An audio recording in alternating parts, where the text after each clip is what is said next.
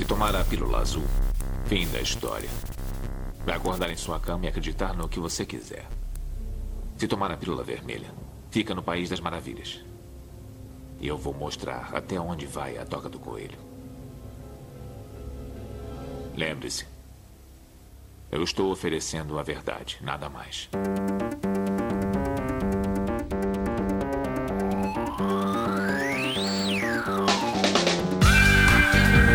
Magicando. Praise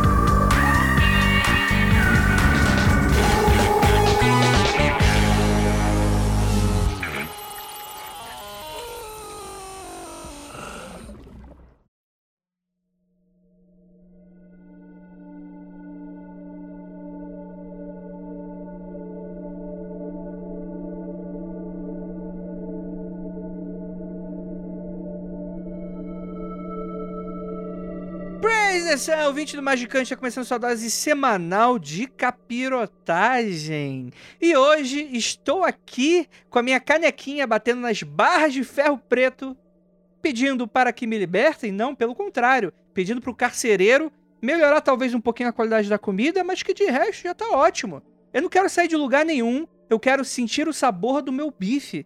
Eu não quero saber de, ai, saia, não, não quero sair, me deixem aqui, eu vou brigar e eu vou ser aquela pessoa assim, arra- arrastando as unhas pra fora, alguém me arrastando pra fora. Eu vou ser o último a sair. E pra me ajudar temos aqui ele, nosso queridíssimo Vinícius Ferreira. Black Arrow Prison é o oclinho do They Live. Oh, boa, boa, boa, boa analogia. Eu, eu- eu vou jogar os baits mais pra quando começar o programa. E temos aqui também nosso queridíssimo Marcos Keller, o demitido. Eu tô comendo, cara. Vamos aí. Então, perfeito. E aí, gente, salve, salve. Os boatos de minha morte foram verdadeiros. Três dias depois, estou aqui ressurgindo. Olha aí. E temos aqui a nossa queridíssima Liv Andrade. Aí, minha gente, você acha que você está na prisão? Tá não, gente, é tudo coisa da sua cabeça. Temos aqui ela também, nossa queridíssima Juliana Ponzilaco, que acabou de descobrir que é uma carcereira. Eu sou a carcereira, então eu vou bater em vocês todos hoje de cacetete bem gostoso. Uma delícia. Bem assim, pertinho do microfone, ó. Mas se tem alguém pra eleger pra bater em mim, vai ser você, Ju. Eu vou ser, eu vou me vestir de carcereira igual a... Oh, meu Deus, esqueci o nome dela. Aquela drag maravilhosa do RuPaul's Drag Race. Que tem um quadro. Ah, eu esqueci o nome dela, meu Deus, fugiu. Que ela tem um quadro que ela faz uma policial e que, tipo, ficou muito. Virou um meme, ficou emblemático esse quadro. Eu esqueci o nome dela, daqui a pouco eu vou lembrar. Mas é isso aí, vou bater em todos vocês. E temos aqui a nossa queridíssima Anandinha. Olá, oi gente. Eu tô aqui hoje tal qual o meu amigo Venâncio tava no episódio passado. Não sei de nada, só tenho seis anos. Vamos aí com o bonde. Ô, rapaz. E temos aqui uma, conv... um- uma convidada. Caralho, já tô, já tô, tô, tô, tô bem, tô bem. Gente, relaxa, é a Coronavac. Tá, tá afetando aqui. E temos também um convidado magnânimo aqui, Gabriel Simon, que é, é carcereiro também. Quem é você, Gabriel? Quem- quem- me, me fale quem é você. Bom, primeiro, é, seus cringe, vocês estão prontos pra ficar Red Pillage? Essa é a ideia de hoje. Aí sim, hein? Gabriel, você fez uma referência que vai sustentar o meu argumento até o final desse programa.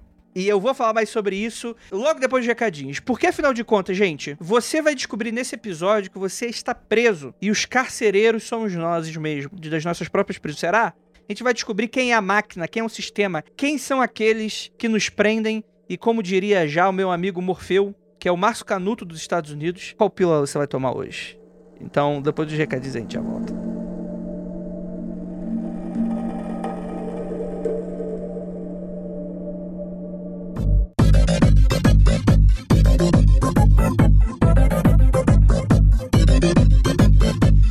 Aqui agora na área de recadinhos do Magicando.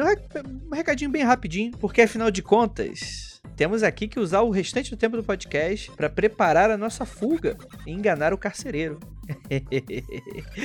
Gente queridinha, um pequenininho recado a todos vocês. Pra você que não sabe e tá dando mole, o Magicano tem um- uma campanha de financiamento coletivo recorrente que fica lá no Apoia-se, apoia.se barra Magicando, lembrando a todos que é com CK. E com um mínimo de 5 reais você já pode assistir as gravações ao vivo e aqueles mimozinhos, participar de grupo secreto, coisas nesse sentido, tá bom? Mas lembrando a todos que isso é pra você ajudar a gente a produzir nosso conteúdo, pagar editor, eh, pagar servidor, contratar quem tiver que contratar, é o que permite a gente ser semanal por exemplo. Então avalie se você puder e quiser ajudar a gente nessa jornada, beleza? Vou deixar os links aí no post desse episódio. Então, vamos voltar para esse papo maravilhoso que ficou de explodir cabeças e liberar prisões. Então, bora lá.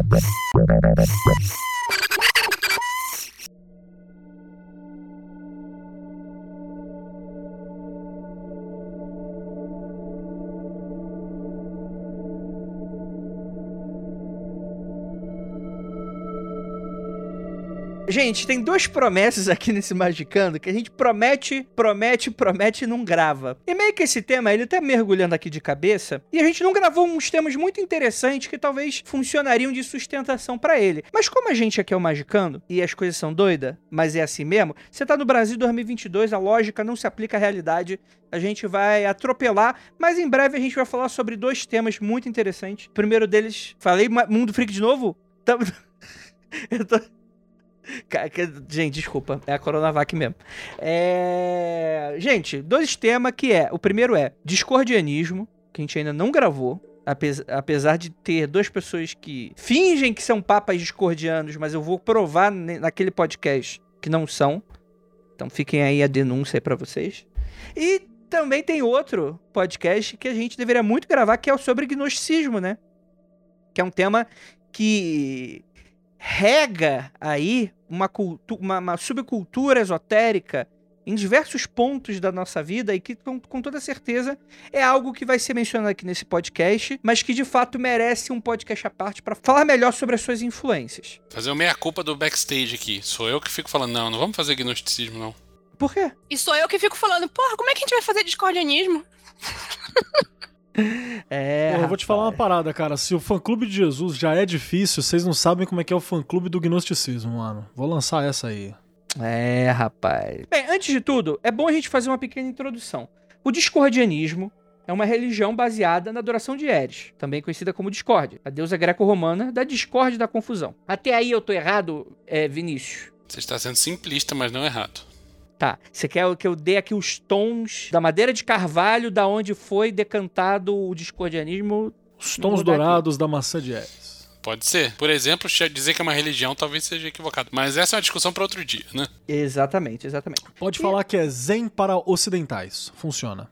Exatamente. Que é uma paródia, né? É, é uma, é uma brincadeira, não, né? não, não mete essa. Não, Não é mais paródia do que o cristianismo. E a- o Discord. Ele não começou discordiando, ele acha que eu vou cair na dele, eu não vou. Ele que vai cair na minha esse episódio. Vocês, estão, vocês vão ver. Vocês vão ver até o final desse episódio. Estou sentindo que essa frase sua vai voltar para morder a sua bunda ainda nesse episódio. Antes do galo cantar. Mas a ideia é que o discordianismo, ele tem uma questão de visão do mundo, né? Usa de humor subversivo para divulgar questões filosóficas, né? E, e pensamento sobre o mundo, né? Com uma visão de mundo muito idiosincrática, a visão da vida, né? Mas que muitas vezes é também de uma pegada crítica, né? E apesar de discordianismo em si não ser talvez um paradigma mágico, apesar de ser um paradigma, por muitas vezes encontra paralelos na magia e tem diversos discordianistas que são mágicos, diversos mágicos que respeitam o discordianismo, é, mas ele nasce um pouco nessa situação de contracultura é, ocidental, Estados Unidos, como uma essa discussão aqui meio crítica, paródia, né, mas levando a sério algumas outras coisas, né? Então tudo num, num grande ar de brincadeira aí, né? É- Andrei, como você tá bom jogando pano quente? Parabéns, hein, cara? O que que aconteceu? É, é porque Nossa, eu tô... por um minuto eu achei que eu tava, sei lá, Jornal Nacional, alguma coisa assim. Eu recebi e-mail do Sérgio Moro. Aí eu tô. Ah, Dei tá uma explicado. baixadinha de bola. Enfim, gente. Mas é- a questão é que é, o discordianismo, ele não é, um, sei lá, chame de religião, paródia, filosofia, doutrina, que ele não é muito centralizada, né? Inclusive, usa-se muito do anonimato para você espalhar um pouco das ideias, né? Muito usando aqueles folhetins também, né? Meio zines, que o pessoal é, aqui no Brasil foi usado bastante, né? Não necessariamente com o discordianismo, mas geralmente um pessoal mais contra a cultura. E aí é que tá. Em dado momento, tem um cara chamado o Philip K. Dick, que é um cara muito conhecido na ficção científica.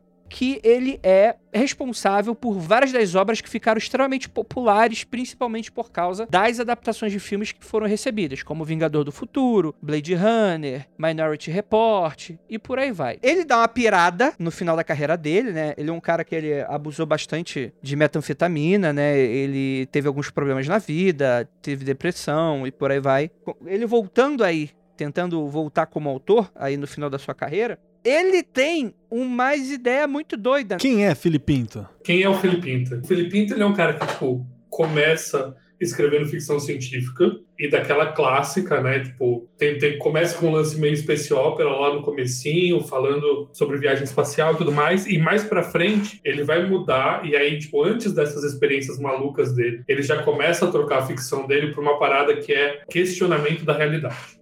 Uhum. Todo o conto do Kadik, ele termina deixando você perguntando: isso aconteceu de verdade? Foi uma viagem? É uma viagem do escritor? É uma viagem minha? Quem tá mais louco nessa história? Se foi um conto bom dele, você termina se sentindo assim. E a gente tem ali, né, no, no período que você tava falando, ali em 74, ele tem uma experiência muito maluca. E, e, o mais louco da experiência toda é que, tipo, ele sofre uma experiência que ele não sabe o que, que é, e ele passa dias falando uma língua que ele não sabia que ele falava. Ele passa dias falando grego koiné. Ele não sabia falar grego, nem muito menos a variação do grego que era falado ali na região que Jesus apareceu. Que Gabriel, isso foi alguma coisa, tipo, ele ficou doente? Foi alguma coisa? Foi um. Eu me lembro que foi uma situação meio. meio teve uma foi... situação especial, né, pra acontecer isso. Foi, foi. O negócio foi o seguinte: ele foi um dia no dentista, e aí, dentista americano, né? Os caras descem anestesia em você sem dó. This is the real world. É. A anestesia nessa época era pentotal sódico, pra vocês terem uma ideia. Que era conhecido também como a droga da verdade, que os caras estavam fazendo testes. É, ele tomou essa anestesia, voltou para casa e tava lá loucão, sentado no sofá, tocou a campainha, uma moça veio entregar um documento para ele e ela tava com um símbolo de um peixe numa corrente. Aí ele perguntou para ela, pô, que parada que é essa? Ela falou assim, ah, esse daqui é o símbolo do cristianismo primitivo. E é assim que ela falou isso, desencade... começou a desencadear uma série de visões nele, que na semana seguinte ia ser o surto psicótico que ele teve, que foi, tipo, ele teve um surtaço, né, que ele tava, ele sentia que ele estava vivendo dois momentos ao mesmo tempo. Ele falava assim: "Eu tô aqui e também estou em 70 depois de Cristo", tendo a visão das duas coisas ao mesmo tempo é, é, legal nessa parte, assim, que, assim, a maneira como ele interpreta essas visões dele, né, é que ele teve uma vida como romano, né? Não teve um lance desse? É, a, a piração é a seguinte: ele fala que ele teve uma vida. Na verdade, assim, os dois tempos estão acontecendo ao, ao, mesmo tempo. Então não é como se fosse uma vida passada. Ele fala assim: não, tá acontecendo ali e tá acontecendo aqui ao mesmo tempo. As duas coisas existem. E ao mesmo tempo é uma vida passada. Porque ele fala: eu sabia que ia morrer e implantei minha consciência no dia que eu voltasse no futuro para me contar essa história. Rola, ele fala que as duas coisas rolam ao mesmo tempo. Entendi. Aí ele implantou a própria consciência no, no eu, Philip K. Dick, é isso? É, basicamente isso. E quando rola todo, toda essa viagem, a gente tem o mais interessante disso tudo é o seguinte: essa experiência sai com eventos práticos. Ele sai disso, dessa situação toda, falando que ele recebeu uma série de informação de Deus. A Deus veio para mim, ele era uma luz que bateu na minha cabeça. E essa luz me foi passando informação. E uma dessas informações é que o filho dele tinha uma hérnia um lugar muito específico. Ele descreveu a hérnia para o médico, o médico fez os exames e comprovou. Essa é uma das coisas mais doidas dessa história. Carai, bicho. Aí sim, né? Mas a ideia é que muitos acreditam que ele. E ele mesmo acreditava, né? Que ele, de fato, além de tudo, de você ter, naturalmente, foi uma experiência mística, mas que de fato foi uma experiência reveladora, né? Tem gente que enxerga ele como profeta dentro desse, dessa experiência, né? Ele de fato teria revelado algumas coisas aí que seriam interessantes. Acho que não, se, não rolou nada organizado, né? Tipo uma religião organizada, como uma telema da vida e tal, mas.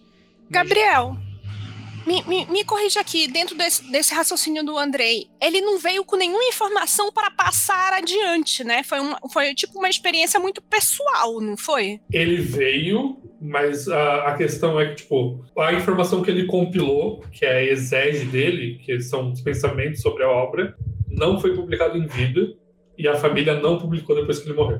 Então esse livro existe. E tá pegando poeira em algum lugar. Ele tá pegando poeira em algum lugar com a família dele. Tal qual um vinho, na verdade, está virando uma obra milionária. Essa é a parada, né?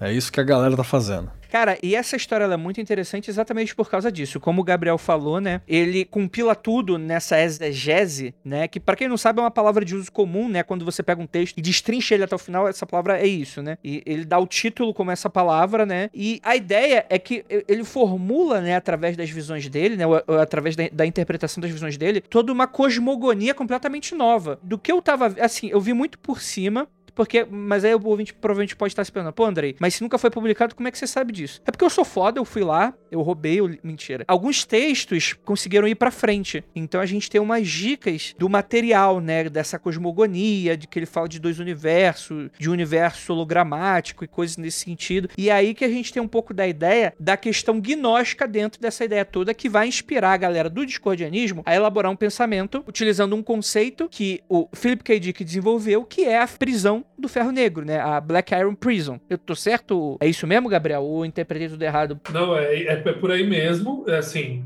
os conceitos dele que passaram para frente estão num livro que chama Vales, que é um livro autobiográfico dele, que ele conta essa história da, dessa viagem que ele teve aí. Uhum.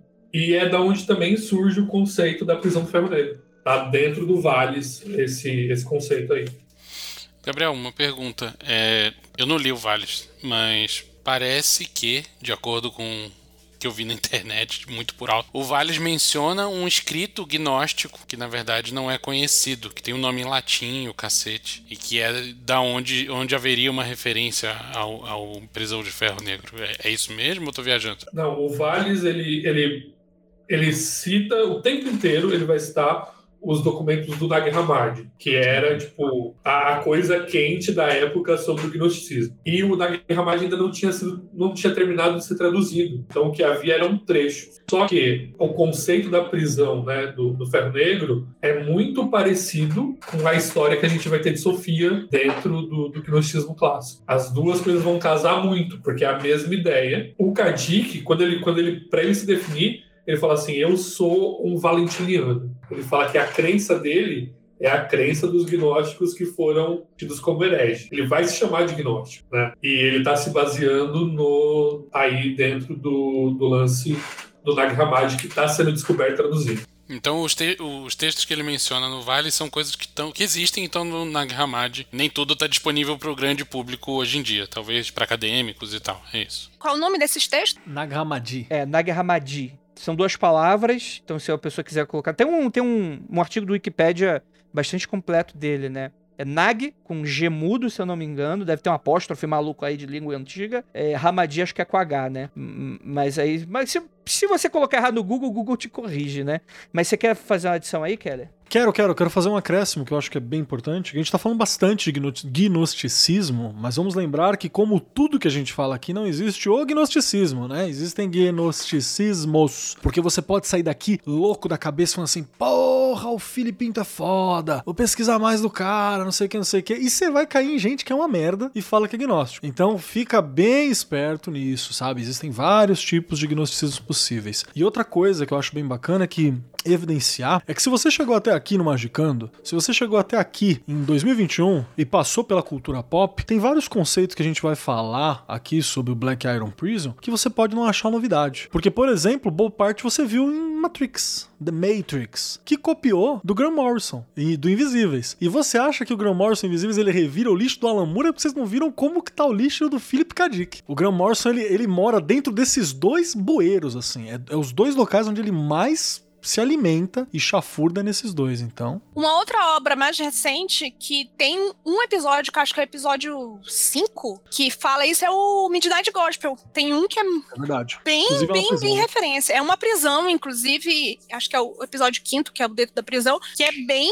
Tipo que assim, também é outro gnosticismo, não é o gnosticismo É. do Felipe Cadic, tá? É um outro proposta de Mas eu acho que também ali. citar esse episódio não faz muito sentido agora, Lívia, porque a gente nem falou o que que é Black Iron Prison ainda. Além de saber que é uma prisão. Então vamos passar pra frente, até porque o que que seria essa similaridade? Mas o ouvinte sabe, porque o ouvinte tá nela. Ele percebeu já. É, já percebeu. É Sabe, o, o ouvinte é, é, o ouvinte é muito esperto sempre. Ele tá sempre à frente. Na verdade, a gente contou pros ouvintes quando nós estávamos vivendo com eles no século VII. Não inventa essa história, não. Que eu não quero depois ouvinte falando que, ah, André, eu vivi contigo.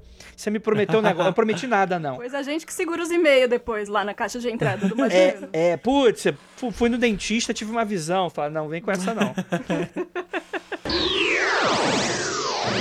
Mas é muito interessante e tal. Então, Kelly, por favor, me corrija, que provavelmente eu devo errar algumas coisas agora, porque gnosticismo já é outro assunto extremamente complexo, reafirmando o que o Keller acabou de falar.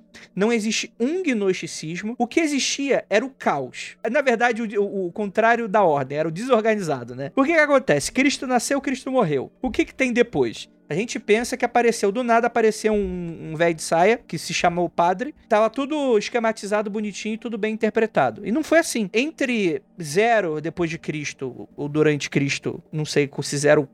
Enfim, vocês entenderam. É de zero, zero durante Cristo até mais ou menos 200 a 300 depois de Cristo, a gente tem uma, uma era conhecida como cristianismo primitivo. era Que, foi onde. né? É, então, essa é a questão. Era uma questão muito mais selvagem. Porque o que acontece? Você vai ter. Como o cristianismo ele nasce como uma seita do judaísmo, então você vai ter um monte de gente que vai interpretar da maneira que quiser as questões lá de Cristo, dos textos sagrados, né? E por aí vai. E isso é muito importante, porque em dado momento houveram concílios, né? Que foi uma grande reunião de condomínio, onde foi decidido ali o que, que era canon e o que, que não era canon dentro do cristianismo. E aí nasce a Igreja Católica que fala: não, o que é certo é isso, são esses só, são só esses textos que estão valendo, e esses textos só podem ser interpretados de tal maneira. Ah, vão haver estudos a mais, é o tipo de coisa que vão haver concílios através dos séculos, através dos milênios, que vão, vez ou outra, atualizar um pouco dos paradigmas católicos e tal. Mas a ideia, até a primeira reunião de condomínio, era muito selvagem tudo as ideias do pessoal. Então você tinha ideia de tudo e você tinha muitos outros textos. E aí o que que acontece? Naturalmente, como qualquer questão política, é, você vai ter a perseguição de pessoas que não concordam com o que a lei vigente ou que a maioria tá decidindo, né? E essas pessoas vão ser consideradas hereges. Então, assim, não dá pra falar que existia uma teoria sistematizada, toda completa. Não, tipo, eram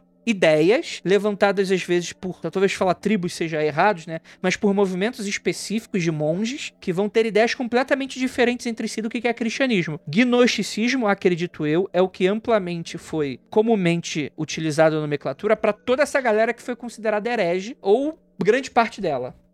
É, Andrei, posso pegar seu gancho aqui só para falar um negócio histórico? Fala, fala, aí depois a Lívia fala. O que a gente sabe dos cristianismos gnósticos hoje, fora os textos que foram recuperados, são os escritos contra hereges, né? Então, assim, a gente tem na, na religião católica uma série de caras que escreveram contra as heresias. E a gente sabe o que essas heresias querem dizer hoje por causa desses escritos. A gente não tem normalmente a visão daquele gnosticismo específico. Até o Nag Hammadi, né? A gente sabia que existia, mas aí o Nag Hammadi apareceu, que são os textos da galera que escondeu. Porque quando eu tava vendo a galera pegar, ô, é, o pessoal considerou crime aquilo que a gente acredita, aquilo que a gente estuda. O que, que o pessoal fez? Os monges lá de templos específicos foram para certas cordilheiras, em cavernas, ou cavaram mesmo, enterraram em papiros, em, em jarros, e aí isso vai ser descoberto eh, séculos depois, né? É por isso que a gente tem um pouco mais de conhecimento com relação a isso. Então é, é uma edição muito bacana, Gabriel, pra gente ter um pouco de noção de como que esse conhecimento sobreviveu se ele era perseguido. É, então o que, base- o que resistiu foi, por exemplo, o texto falando o Keller tá errado porque ele gosta de furry, Exato. mas não tá falando do Eu Keller. Não Oh, tem o Keller falando furry é uma maravilha tal. Assista o desenho lá do coelhinho, é muito bacana. Então não tem, não tem uma defesa do, do lado bom do bagulho, é só criminalizando, meio que isso. Eu quero propor o seguinte, que a gente esqueça essa porra toda de gnosticismo que a gente tá falando como movimento e só pense o seguinte, vou dar umas linhas gerais de gnosticismo aqui pra galera, que é o que a gente precisa entender. Que é falar o seguinte, no gnosticismo, o mundo que a gente vive, pra essa ideia, pra essa ideia toda, o mundo que a gente vive é um subproduto de algo. Começa por aí. Existe a criação e por um acaso, ou por um interesse de manipulação, ou sei lá por interesse de quê, acabou que existe o mundo que a gente vê. Esse mundo que a gente vive. Né? Mas na verdade esse mundo, o objetivo não era esse. O objetivo era outra parada, e aí acabou que estamos aqui. Não sabemos direito por. Exatamente. E aí, acho que com- caso a pessoa este- esteja perdida, talvez dá a ideia um pouco do porquê que a gente tá citando tanto Matrix, por exemplo, né? Que vai atuar muito sobre esse- essa coisa de você acreditar no universo ser uma ilusão, das máquinas, simulacros e por aí vai, né? Outro do conceito importantíssimo. Existe um criador barra organizador da porra toda. Que podem ser a mesma pessoa ou não, dependendo do gnosticismo que olha, né? Que é Perfeito. tipo ou, ou o criador ou o carcereiro. Ou, mas é o cara que organiza aqui. Tem gente que vai achar que esse cara é legal, tem gente que vai achar que esse cara é um merda. Então você vai ter isso. Um arquiteto ou aí que você pode dividir, que é o um é o arquiteto, o outro é a máquina, você entendeu? Ou os dois são parte da máquina. Daí tem aquela parada. Estão fazendo isso pra proteger a gente, estão fazendo isso pra usar a gente, estão fazendo isso porque para punir a gente. Aí vai variar de gnosticismo também. Isso é importante lembrar. Uma outra questão que é importante, dentro da gente, de todo ser humano, de absolutamente todo mundo, existe a sensação de que isso aqui tá estranho E a vontade dá. também. É o fogo no brioco. Então a gente tá com essa impressão que isso aqui é estranho e existe o desejo pelo conhecimento. E quando uma coisa junta a outra, a magia acontece. O mané e o ligeiro saíram de casa ao mesmo tempo. Na hora que você junta a vontade de conhecer a parada, né, e com a percepção de que tá estranho. Porque é aí que você vai buscar entender o que tá rolando. E a outra coisa que eu acho que é importantíssimo pra gente entender é que o mundo precisa, pra que a gente viva no mundo, ele precisa ser dinâmico. Então ele precisa ter dualismos. Que é porque pra ter esse dinamismo. Se esse dualismo tá aí, um pra libertar e o outro pra oprimir, ou se ele tá aí os dois pra distrair, vai depender do gnosticismo, entende? Mas acho que isso é a linha geral do que dá pra gente começar a contextualizar, assim, pra poder discutir melhor o que, que é o Black Iron Prison. Gabriel, me corrija aí, gente. Tô falando bosta, por favor, pelo amor de Deus. Tá, tô aqui faz tempo, não, não lembro as regras de etiqueta desse lugar. Eu acho que, que tu falou tudo que é necessário. A única coisa que eu vou adicionar aqui é isso: é tipo, pro Kadik, e depois no, no que a gente vai seguir no discordianismo, é, o Kadik vai falar o seguinte: o Deus que criou as coisas é um, e o Deus que cuida da terra é outro, que é um Deus cego, um Deus mau, um Deus lá. É essa a visão do Kadik. E a terra é uma prisão. Guarda semelhança com Platão também, né? Esse mundo é zoado, existe um mundo perfeito. Perfeito. Mais do que isso, né? Tipo, se você for pegar mito da caverna de Platão, por exemplo, existem muitas similaridades, né? Essa coisa de você enxergar um mundo de sombras, né? Tipo, você viveu a partir. Que essa é a ideia geral do Black Iron Prison, que é o tema desse episódio, que é o que a gente pode entrar agora. Só um breve comentário, Andrei. 37 minutos, tá? Estamos um pouco adiantado. Tô um pouco adiantado, né? Vamos bater, vamos bater, vamos falar um pouquinho de alguma coisa pra bater 40? Ou já, já entra, já, né? Fala mais desse fogo no cu existencial aí que dá em todo mundo. Aí vai mais 15, cara.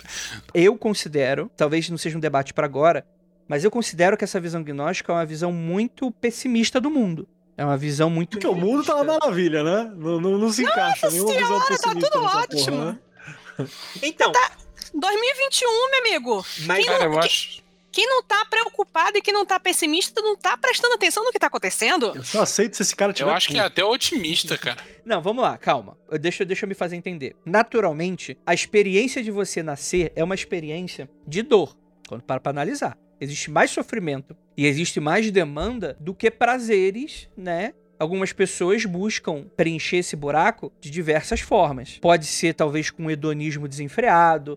Pode ser com uma caridade em busca de tentar melhorar o mundo. Pode ser em busca almejar uma vontade superior, né? ou a conexão com uma vontade superior, mas existem diversas formas de você encarar isso, né? Então, por exemplo, para algumas vertentes do cristianismo, o mundo é assim porque o ser humano é uma merda. Não é porque o mundo é uma merda, a gente torna essa merda. É um pouco daquela discussão se o lobo é o lobo do homem, né? Se o, homem é o lobo do homem, acho que é isso. É um, tem um pouco dessa discussão. É a gente que estraga essa experiência, ou essa experiência ela é naturalmente estragada? Pro gnosticismo, a gente vive nessa prisão de carne, a gente vive num mundo falso com um carcereiro que tem um interesse escuso em manter a gente aqui. Seja esse carcereiro consciente ou não. Seja Para alguns gnosticismos, tem uns que falam que esse carcereiro, na verdade, tá protegendo a gente de uma coisa muito pior. Não, beleza. Aí talvez entre no otimismo que o Vinícius citou. Mas eu acho que, tipo assim, quando tu para pra analisar dessa maneira, tu vê, cara, beleza, a gente tá na merda, então a gente tem que. Precisa buscar uma maneira de se libertar disso. Pronto, já deu os três minutos da Nanda. Agora vamos começar aqui. Aí tem a prisão do ferro negro, que é o seguinte: eu vou te falar agora, ouvinte. Preste atenção, segura agora a tua caneca. Você que tá aí no ônibus, sabe com a testinha no vidro do ônibus, da janelinha aí? Acabou de voltar, todo mundo de máscara, dentro daquela. no meio da pandemia, com todo mundo de janela fechada porque tá chovendo. Tem- tem- é aquela colônia de bactérias, colônia de férias do vírus. E você tá lá pensando, meu Deus, a minha vida é uma merda. É pra tá assim, porque tá todo mundo na mesma situação que você. A Black Iron Prison pode ser inclusive atualizada para esse ônibus. Você todo dia tá aí, a todo momento. Só que naturalmente a gente não está falando aqui de uma ideia física, né? É- Essa prisão ela não pode ser tocada através da carne. É- é- Ela é um conceito que te prende, né? Que é um pouco dessa questão. E da onde que vem essa ideia? Vem desses escritos do Philip K. Dick, dessa visão de mundo dele, que é inspirada pelo gnosticismo, ou revelada, né? Vai saber, né? A gente não tava lá pra saber, mas que você tem toda essa ideia. E aí eu queria perguntar pro Vinícius, porque você tem esse- essa ideia de Black Iron Prison como sendo algo mais unificado, não como uma característica de um elemento de ficção ou revelação, seja lá o que for, mas você tem o Black Iron Prison como um texto discordiano que de repente aparece. Você tem alguma ideia de qual ano isso acontece, qual período? Porque deu a impressão da leitura que ele é um pouco mais recente do que um princípio de discórdia, por exemplo. Então, Princípio de Discord é um texto bem mais antigo do que a gente pode talvez supor só de olhar para a cara dele. Ele é do final da década de 50, início de 60, então ele passa por várias edições e a versão que chega até a gente hoje é a que foi mais difundida nos Estados Unidos, que é a quarta edição. Então as mais antigas são da década de 50 ainda. E era bem no esquema Zine, né? E passaram-se muitas décadas, o princípio de corda se tornou de fato um ícone de contracultura e de espiritualidade rebelde, vamos colocar assim. Muita gente foi influenciada por isso. É, outros fenômenos de contracultura aconteceram no meio do caminho. Teve Timothy Leary, teve Beatles, teve o Cacete A4 no- nesse, nesse período. E o Black Iron Prison surge em 2007. Ele é bem mais recente. Ele não é um livro novo, porque afinal de contas, já- quando a gente tá gravando isso, já fazem 14 anos. Já é um tempinho, já é quase um clássico, né? Mas o Black Iron Prison é um texto que não é escrito pelas mesmas pessoas que fizeram o Princípio Discórdia. Ele é anônimo e coletivo, e ele tá disponível na internet. Hum, Tem um site principiodiscordia.com, você acha ele. Eu só conheço em inglês, não, não sei se existe uma tradução por aí. Se tiver também. Ele tá no mesmo esquema de copyleft, né? Então cata aí e, e- e publica se você tiver. Manda, manda o link pra todo mundo. E ele é um livrinho curto de 36 páginas. Que ele tem um formato livretinho que você pode entrar lá no site e imprimir. E ele segue mais ou menos o mesmo formatinho de princípio discórdia, no sentido de, de ter uma carinha de zine e tal. A principal diferença pra mim é que o princípio discórdia ele surge de forma muito orgânica como pirações de meia dúzia de malucos de um movimento que não existia na época que ele foi criado. Ele, ele é o fruto de, de basicamente das viagens de dois caras que foram iluminados pela deusa e com influências e colaborações de outras pessoas, mas em menor grau. Por conta disso, ele não é uma obra muito coesa. Ele tem lá seus 120 e poucas páginas e É um compiladão de ideias, é um né? compiladão, uma página não conversa muito com a outra e tal. E na verdade ele te apresenta uma, uma forma de ver o mundo e de enxergar a realidade e de encarar como você vai lidar com sua própria vida e apresenta, como o Keller falou, uma versão ocidental de uma filosofia muito aproximada do Zen e mostra que, que a verdade não é exatamente isso que parece e que a desordem pode ser sua amiga e não necessariamente a ordem é boa em todos os aspectos. Mostra algumas coisas assim, mas na real o princípio de discórdia, na forma como ele é proposto, não tem lições práticas pro dia a dia, saca? Ele, ele, dá, ele te dá muito em que pensar, te dá uma forma nova de, de enxergar a realidade. Se você for a fundo, e eu conheço muita gente que, que vai, você pode viver sua vida tendo o princípio de discórdia como norte, mas na real ele não te dá, tipo, faça isso agora, seu próximo passo é tal. E o Black Iron Prison é um pouco diferente, ele apresenta, as 36 páginas dele são mais coesas, no sentido de que existe uma progressão dos temas apresentados. Ele começa apresentando o conceito do, do- da prisão de, de ferro negro, que basicamente é todos nós estamos presos dentro de uma prisão, óbvio. né, de- dentro de uma cela que tem janelas e barras de ferro fundido. Por que ferro fundido? Porque é uma coisa forte, resistente, feito à mão, no sentido de que foi você mesmo que fez essa porra dessa prisão. Tem um outro detalhe também, uma outra mística em relação a, a ferro negro ou ferro fundido. Sempre se tem a ideia de que o ferro fundido era, era bom em espantar magia, Uhum. contra magia. Tipo, então, É, a página 15, inclusive, tem um, um comentário sobre exatamente isso que você está falando. É, e beleza, ele apresenta primeiro esse conceito e, na real, ele te dá um passo a passo para você fugir dessa merda. Coisa que o princípio de não faz. É um passo a passo para você fugir dessa merda e não se fuder no processo. Então ele é um livro muito mais prático do que o princípio de Discord. Interessantíssimo, né? Deixa eu puxar então é, aproveitando, é, Ju, acho que para você foi um conceito muito novo também, né? Eu queria conversar um pouquinho sobre as suas percepções iniciais para ver se batem com a minha, de leitura desse texto, de todos esses conceitos, que para mim já era familiar em outras coisas. Eu não sabia que existia um nome, que existia esse texto e tal. Como é que foi isso para você? Eu acho que o, a leitura dos textos, eu achei uns vídeos aí, achei uns blogs e fiquei lendo. Eu acho que me trouxe mais camadas. Se eu for fazer uma alegoria bem, bem chula, assim, que é do tipo assim, então, você acha que você entende alguma coisa porque você tomou a pílula vermelha? Na realidade, a pílula vermelha não é a saída. A pílula vermelha é uma camada. A saída tá muito mais para cima, né? Tipo, sei lá, Zion não é a cidade livre. Tipo, é a cidade um pouco mais livre do nível que você tá agora, né? Então, eu acho que a, a, primeira, a primeira impressão que eu tive foi sobre camadas, de ter muito mais camadas nesse, nesse rolê, de você ter muito mais níveis, né? E eu acho que isso é me aproximou mais de um. Eu, eu adoro Matrix e tudo que é relacionado a essa porra, né? Inclusive, eu, muito sem querer, eu revi fim de semana passado os três, assim, tipo, seguido. Sem querer, o Netflix abriu sozinho. Ele abriu, ele abriu. Não, porque eu falei assim, ah, vou sentar aqui na frente e ver alguma coisa. Aí fiquei, sabe quando você fica procurando um monte de coisa? Eu falei, ah, vou ver um filme velho que eu gosto, filmes de conforto. Aí passei e fiz uma maratona ah. Vou ver de novo também. Mas é, eu acho que é, o que eu achei bacana e que aproxima muito com. Agora, sei lá, eu nem sei mais o que, que é realidade.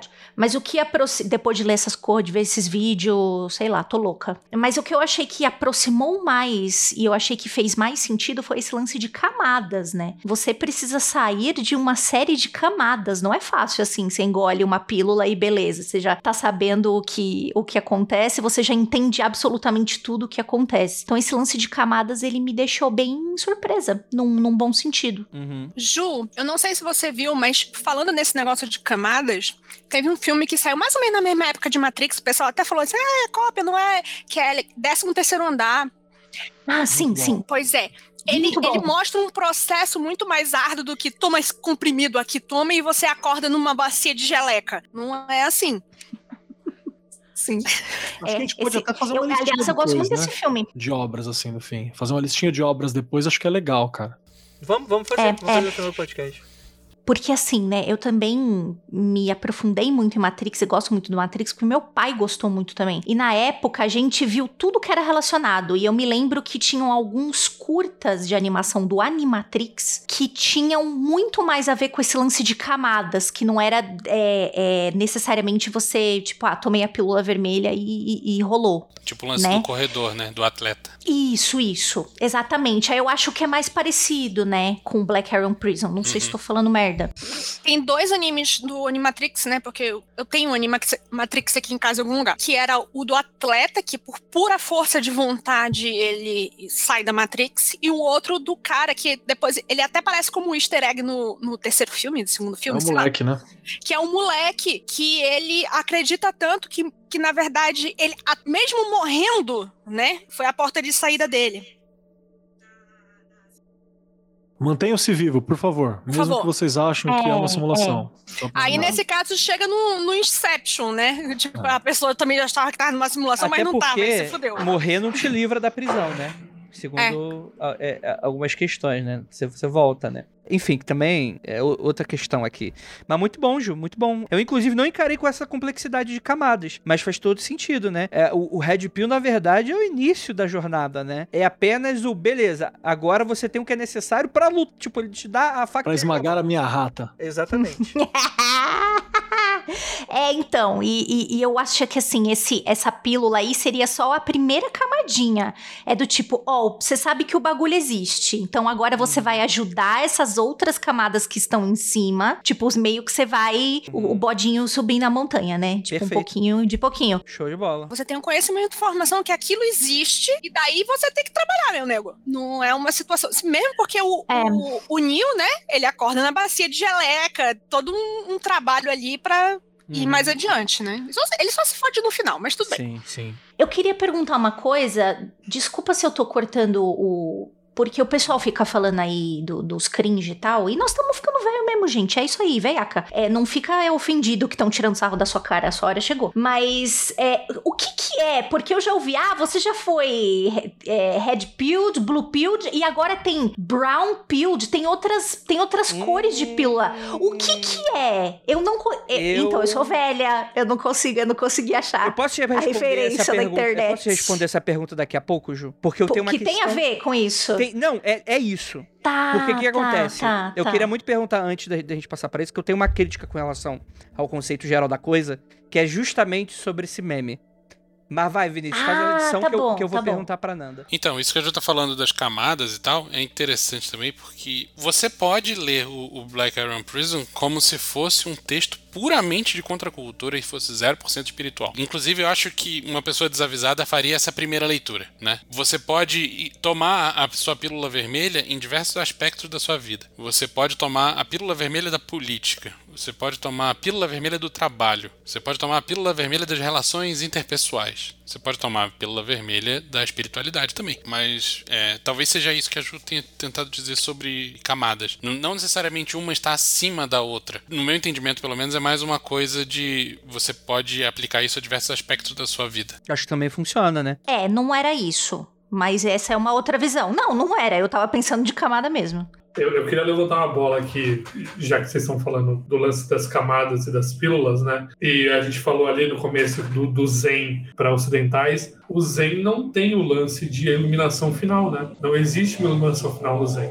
E o, a comparação com a pílula é um negócio muito bacana, porque tipo, o Zen falam que é um estalo que dá uma iluminação momentânea para você. Então, o- às vezes um texto desse, como alguns outros, eles provocam um estalo, geram uma sensação momentânea de despertar. Isso é bacana. O problema é você achar que você despertou pro resto da vida. Eu acho que isso é uma coisa que tá batendo muito no Black Iron Prison inteiro, assim, saca? Isso é uma das coisas mais importantes. Até se. O, o Vinícius, faz tempo que eu li o Black Iron Prison, até me corrija. Mas até tem. Pra associar esse rolê da pílula vermelha também, que, que a Lívia e a Ju puxaram, a Lívia falou que a pílula vermelha é o começo, né? Eu acho que a pílula vermelha é, é isso sim, é o primeiro passo, mas ela é tipo também a ideia de que como você sobrevive com o que você sabe. No caso do Neil, foi enfrentar e continuar vivendo. Eu acho que o Black Iron Prison até tem uma coisa tipo assim, agora que você sabe da verdade, tipo, continue vivendo. É, tem, tem duas coisas no Black Iron Prison. Primeiro tem esse lance que o Gabriel falou da- de que a iluminação não é definitiva e não é absoluta. Isso é descrito na Parábola do Gongo, que tá nas páginas 8 e 9, que tem a ver de um cara que meio que se iluminou na hora de morrer, saca? Tipo, não tem essa de iluminação. É, é, é, é aquela, né? Tipo assim, as leis de trânsito não existem, não existem, né? Até É. você bater o carro e morrer, né? E, e o som da batida é, o- é o perfeito barulho da iluminação, né? E, e a outra coisa é, mais pro final do livro, né? Ele fala, ok, você chegou nesse entendimento, que é diferente de, de iluminação absoluta. O que, que você faz agora? Se proteja, tente não ser detectado e ache os outros. Não evangelize. Eu me lembro dessa frase, não evangelize. Ache É os outros, assim acho isso ótimo. E Perfeito. tem, só, só pra concluir, também tem uma parada que eu acho Não que é- evangelize, então o Ministério do Control vai encontrar a gente já? Tipo, tem Não, uma é porta aqui tá atrás de aqui- mim. Se alguém chutar essa porta e, e meu vídeo cair, vocês já sabem o que aconteceu. Nossa, vou mandar um zap pro porteiro agora. a gente tá disfarçado na doideira. Que tem uma parada também que eu acho que é, que é importante colocar.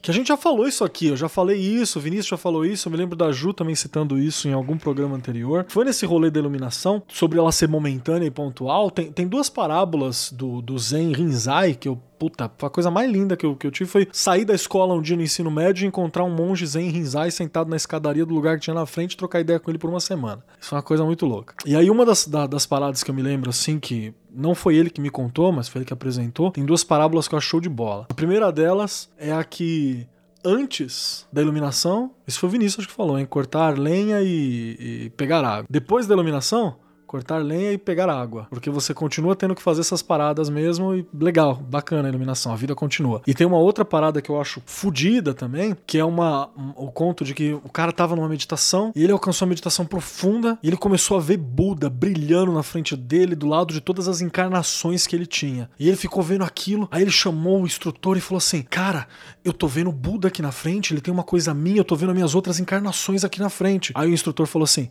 "Bacana, ignora que já já eles vão embora. Continua continuei. E foi embora, tá ligado? Então é justamente pra falar que existe essa sabedoria fodida que você pega, mas a vida não permite que você fique 100% sincronizado nesse momento aí, a não ser que você já esteja com a vida ganha, tá ligado? Dedo na tomada, né? Tem até uma parábola sobre isso no próprio Black Iron Prison, que é o monge sem calças subiu a montanha e no alto da montanha ele percebeu que ele era um babaca no alto de uma montanha.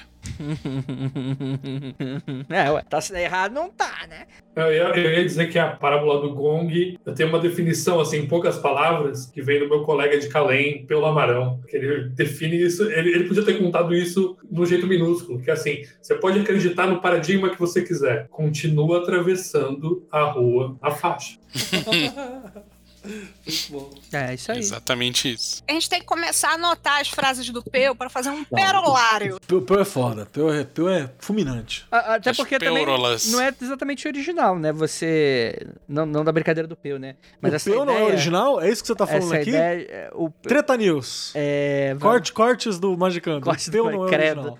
É... que é o, mano, isso tá na Bíblia, né? Daí a César o que é de César, né, mano? A separação do mundo espiritual com o mundo material, ela é muito bem firmada. Já tem bastante... É, tipo, você ter essa necessidade da separação, né? Essa coisa de você se vender, vender todas as tuas coisas. Tipo, chega uma hora que tem umas coisas aí que tu precisa encarar também, né? É, as suas Kelly, necessidades. Pelo amor de Deus, não dá essa ideia de corte de mágica. Por favor, amigo, não Tarde demais. isso. Já é.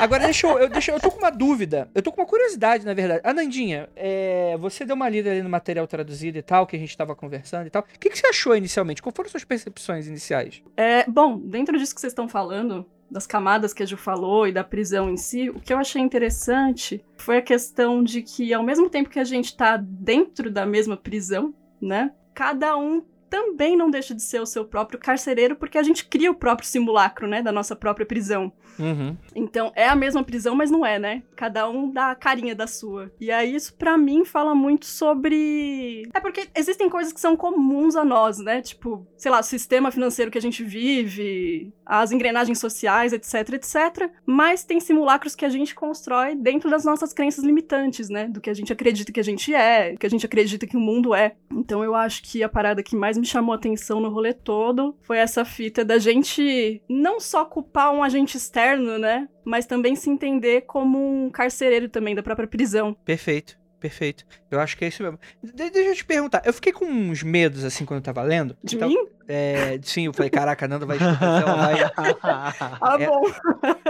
Ela, ela, vai usar um sino de utilidade e vai pular em cima de a Nanda vai e combater o crime. Cuidado. Deus me livre. Quem quer apanhar de mulher bonita. Mas assim, tem, eu, eu, fiquei muito pensativo com relação a, a, a isso. Eu fiquei pensando, cara, para as crenças não dá para falar de todas naturalmente, mas por exemplo, as questões talvez mais próximas de você, Nandinha, tipo Ifá e coisas nesse sentido, que você. Isso tem talvez algum paralelo? Com...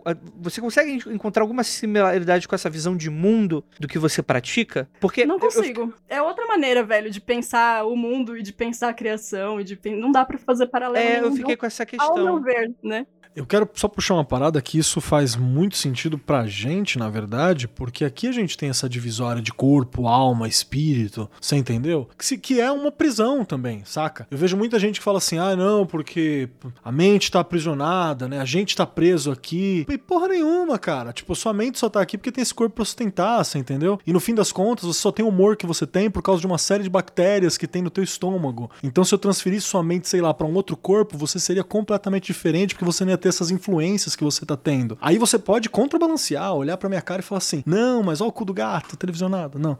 Você pode olhar para mim, ouvintes não verão o cu do gato. Aí você pode olhar para mim e falar assim: não, mas aí você tem que entender que toda essa noção de eu, ela também não tem como você sustentar isso. Aí eu falo: é, mas o eu é tudo que eu possuo nesse momento. E eu não tô falando de eu, tô falando da experiência. Você tá acreditando numa coisa póstuma, isso aí é caverna de Platão. Então tem uma questão bem ocidental e bem galera com tempo.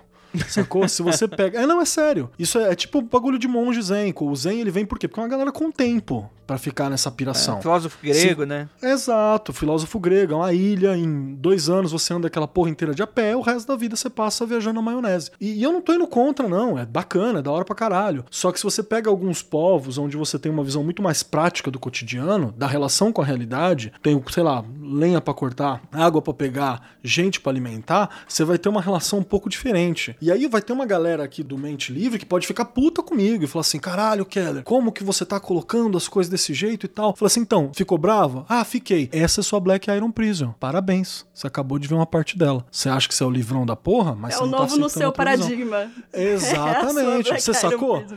Então é muito louco, é muito louco essa parada. Punhetagem, ela é deliciosa, né? Ela é deliciosa, essa, essa viagem toda. Cortes do Magicanto. Keller fala que a punhetagem é deliciosa. Então você tem essa, essas questões Não é que são- mentira. Que, são, relevantes, mas que elas ainda têm essa parada cultural. E, eu- e só pra puxar como isso é ocidental pra caramba, que essa, das camadas, inclusive, que é o que a Ju puxou aqui, você vai ter isso, por exemplo, sendo anexado. Isso não tá contido inicialmente, diretamente não tá contido, pode estar de maneira simbólica, por exemplo, na própria Cabala, quando você fala que para Deus criar o mundo ele levou né, 10 esferas, prof, desceu 10 esferas, montou o mundo. Foi lá de cima pra cá, pra divindade criar a realidade. Mas pra gente compreender a divindade, a gente sobra, sobe 72 degraus, que é a escada de Jacó, né? Que são quatro árvores acumuladas pra você subir. E aí você vai se libertando de cada camada. A primeira camada é o físico, a segunda camada é o, é o intelectual, depois é o emocional e depois é o espiritual no fim das contas. Então é isso que você vai passando. Então, saca como a gente tem isso? O problema é a certeza. É essa que é a parada. É aí que mora o,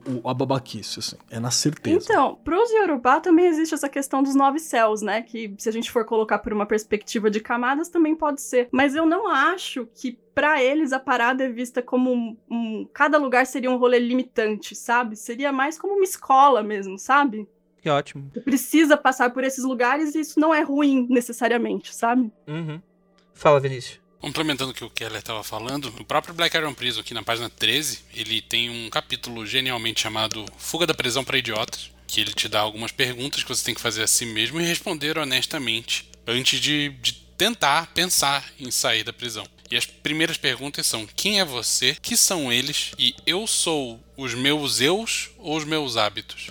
Então tem muito esse lance de você primeiro se desconstruir e se entender antes de você pensar em, em- em sair derrubando parede, porque não é só derrubar a parede. E é muito fácil derrubar a parede dos outros, né? É isso que, eu, que, é- que, é- que é o ponto onde eu quero chegar. É fácil pra caralho virar e falar assim, aí, eu limitado. Aí, eu pa- emparedado. Então, é exato. Eu vi o vídeo de um moço que ele tava falando sobre essa filosofia. Não sei se a palavra ser- seria filosofia, gente. Desculpa se eu estiver usando errado. Mas que nós, né, por exemplo, você falou assim: a gente precisa fazer perguntas a nós mesmos, né? E aí a pergunta que o Vinícius falou primeiro é: quem é você? E aí esse moço no vídeo ele fala assim: que segundo essa filosofia, nós somos um substrato de pó da merda do nosso eu verdadeiro. Tipo, existe um agente que é muito foda, muito maravilhoso, e que aí a psique da- de nós muito maravilhosos foi sequestrada e que foi colocado ali dentro o substrato de pó da psique do seu eu muito foda. Então você é só um cara muito, muito, muito, muito meia boca. Ele respondeu essa pergunta, quem somos nós? Ou ele respondeu quem é ele? Ou... é, é,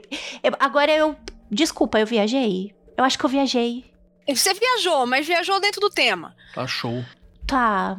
Cara, o que ele conseguiu fazer foi responder o que ele acha que ele é. Que é ele? Porque ele tava falando que todo mundo era assim. Eu falei, ué, mas você tá falando de Black Arrow Prison. Você tá me enganando. Olha Pode Você falar do tá- amiguinho. Ah, você tá me enganando. Tá, então. Sabe o que tô isso me parece, Juliana? Você lembra que no, no, no de sonhos eu falei que é tipo assim, eu acordo, aí eu, tipo assim, beleza, me iluminei. Aí acordo, porra, tô dentro do sonho de novo. Tô dentro do sonho. Ele acha que ele tá iluminado e, na verdade, tá dentro de outro sonho. Porque, tipo assim, tudo que ele fez foi criar um- uma outra O- camada de Aero Prison pra ele. O princípio da discórdia Tá, tem outro tá bom. pensamento que eu acho fantástico nesse ponto, que é fazer o seguinte: parta do princípio que todo mundo é um Buda extremamente evoluído e que o próximo estágio da humanidade vai rolar na hora que todo mundo evoluir. E é você que tá atrasando a evolução, tá ligado? Você é o último que não, não, não chegou lá ainda. Tá todo mundo no estágio 99 e não bate o 100 porque você tá no 5, seu merda. É, é- é tipo, tipo nesse naipe, assim. Porque isso coloca você com a preocupação de precisar estar, que é o teus problemas, sacou? É, Que é o Black Iron Prison tem, tem essa mesma proposta. Fala que não adianta você mirar em grandes mudanças na consciência cósmica da humanidade, porque isso não vai acontecer. Tem certas pessoas que simplesmente perderam a capacidade de evoluir. Então aí nossos pais que não deixam mentir, né? E, e se você ainda tem a capacidade de melhorar, faz o teu corre, porque a evolução do todo virá em microincrementos. Essa foi uma das paradas que eu mais gostei, né? Eu tava falando pra vocês. Porque assim, beleza. Você se percebe numa prisão, você se percebe no mundo, tem várias coisas macro que te limitam, mas te dá uma autonomia, né? Quando você se faz essas perguntas. Quem é você? O que você tá fazendo? Você começa a se perceber como um agente ativo da parada também, né? Lógico que tem coisas que limitam a gente contextualmente, né? Mas existem aquelas pequenininhas, aquelas chaves pequenininhas que você pode girar por si só, né? E aí eu acho que é de bom tom começar por essas, antes de querer derrubar a parede. Isso é algo que eu, por exemplo, quero perguntar pro Gabriel e pro Vinícius, porque assim, quando eu tava lendo, me deu uma sensação ruim. É, por quê? Eu tive uma questão que faz muito parte do nosso Zeitgeist, que é pensar, e aí eu vou puxar essa pergunta da Ju, do Red Pill, que é o seguinte: de 2007 pra cá, teve uma galera que muito provavelmente se inspirou em Red Pill para fazer para Black Iron Prison para fazer merda, ou que esse conhecimento ele foi cooptado inclusive por movimentos políticos, para isso. Então, quando você tem, por exemplo, essa coisa do que é não americano, todos eles usam como base discursos como esse. É um discurso, um, conspiratório pra caralho. Por mais que aqui a Black Iron Prison não, não cite uma conspiração. Inclusive, tem um diálogo muito legal no, no, no texto que fala, tipo, que é a, é a rainha da Inglaterra, né? Que é um- uma IA de computador, que ela responde justamente isso, né? Essa crítica eu não tô fazendo necessariamente pro texto em si, porque eu acho que não é. Eu acho que é uma deturpação do texto. Mas teve uma galera aí de extrema direita que se inspirou muito nessa ideia de que, não, a gente precisa sair dessa prisão e pra fazer isso você precisa votar no não político, nesse cara que tá fora da política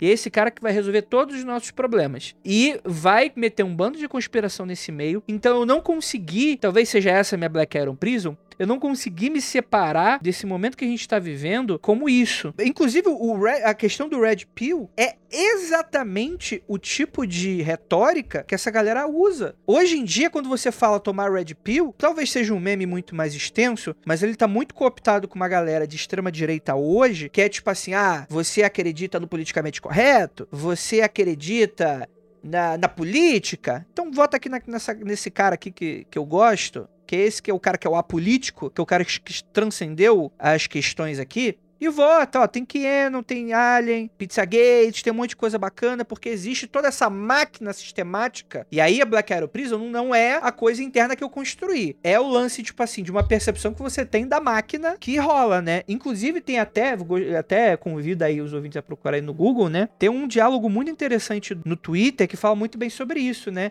Que é o Elon Musk, aquele Babakovsky, mandando um Take the Red Pill, Rosinha do PDT, provavelmente referência a Ciro Gomes que ele tá fazendo aí. Quem tá dando coach RT nele é a Ivanka Trump, falando, não é, tome, tome a pílula. E a Lily Wachowski, que é uma das escritoras, das criadoras, da criadora do Matrix, dando um reply falando, fuck both of you, né? Tipo, tipo fodam-se vocês, né? Tipo, caralho, vocês estão deturpando a parada toda, né? Então, quando eu tava lendo, eu não tava conseguindo me separar desse momento que a gente viu hoje, mas de fato eu senti no texto algo que eu já tava tão acostumado, já era tão lugar comum, que não foi tão surpresa pra mim algumas coisas. Então eu acho que por não estar nesse Zeitgeist 2007, eu talvez não tenha tido o mesmo impacto que talvez alguns de vocês tiveram lendo na época, né? E eu queria que vocês comentassem um pouco se eu tô falando muita merda, o que que vocês acham sobre isso tudo. Sobre o ponto que você falou, eu acho ele puta válido, porque é muito fácil ser cooptado esse termo, mas como é fácil ser cooptado qualquer termo, né?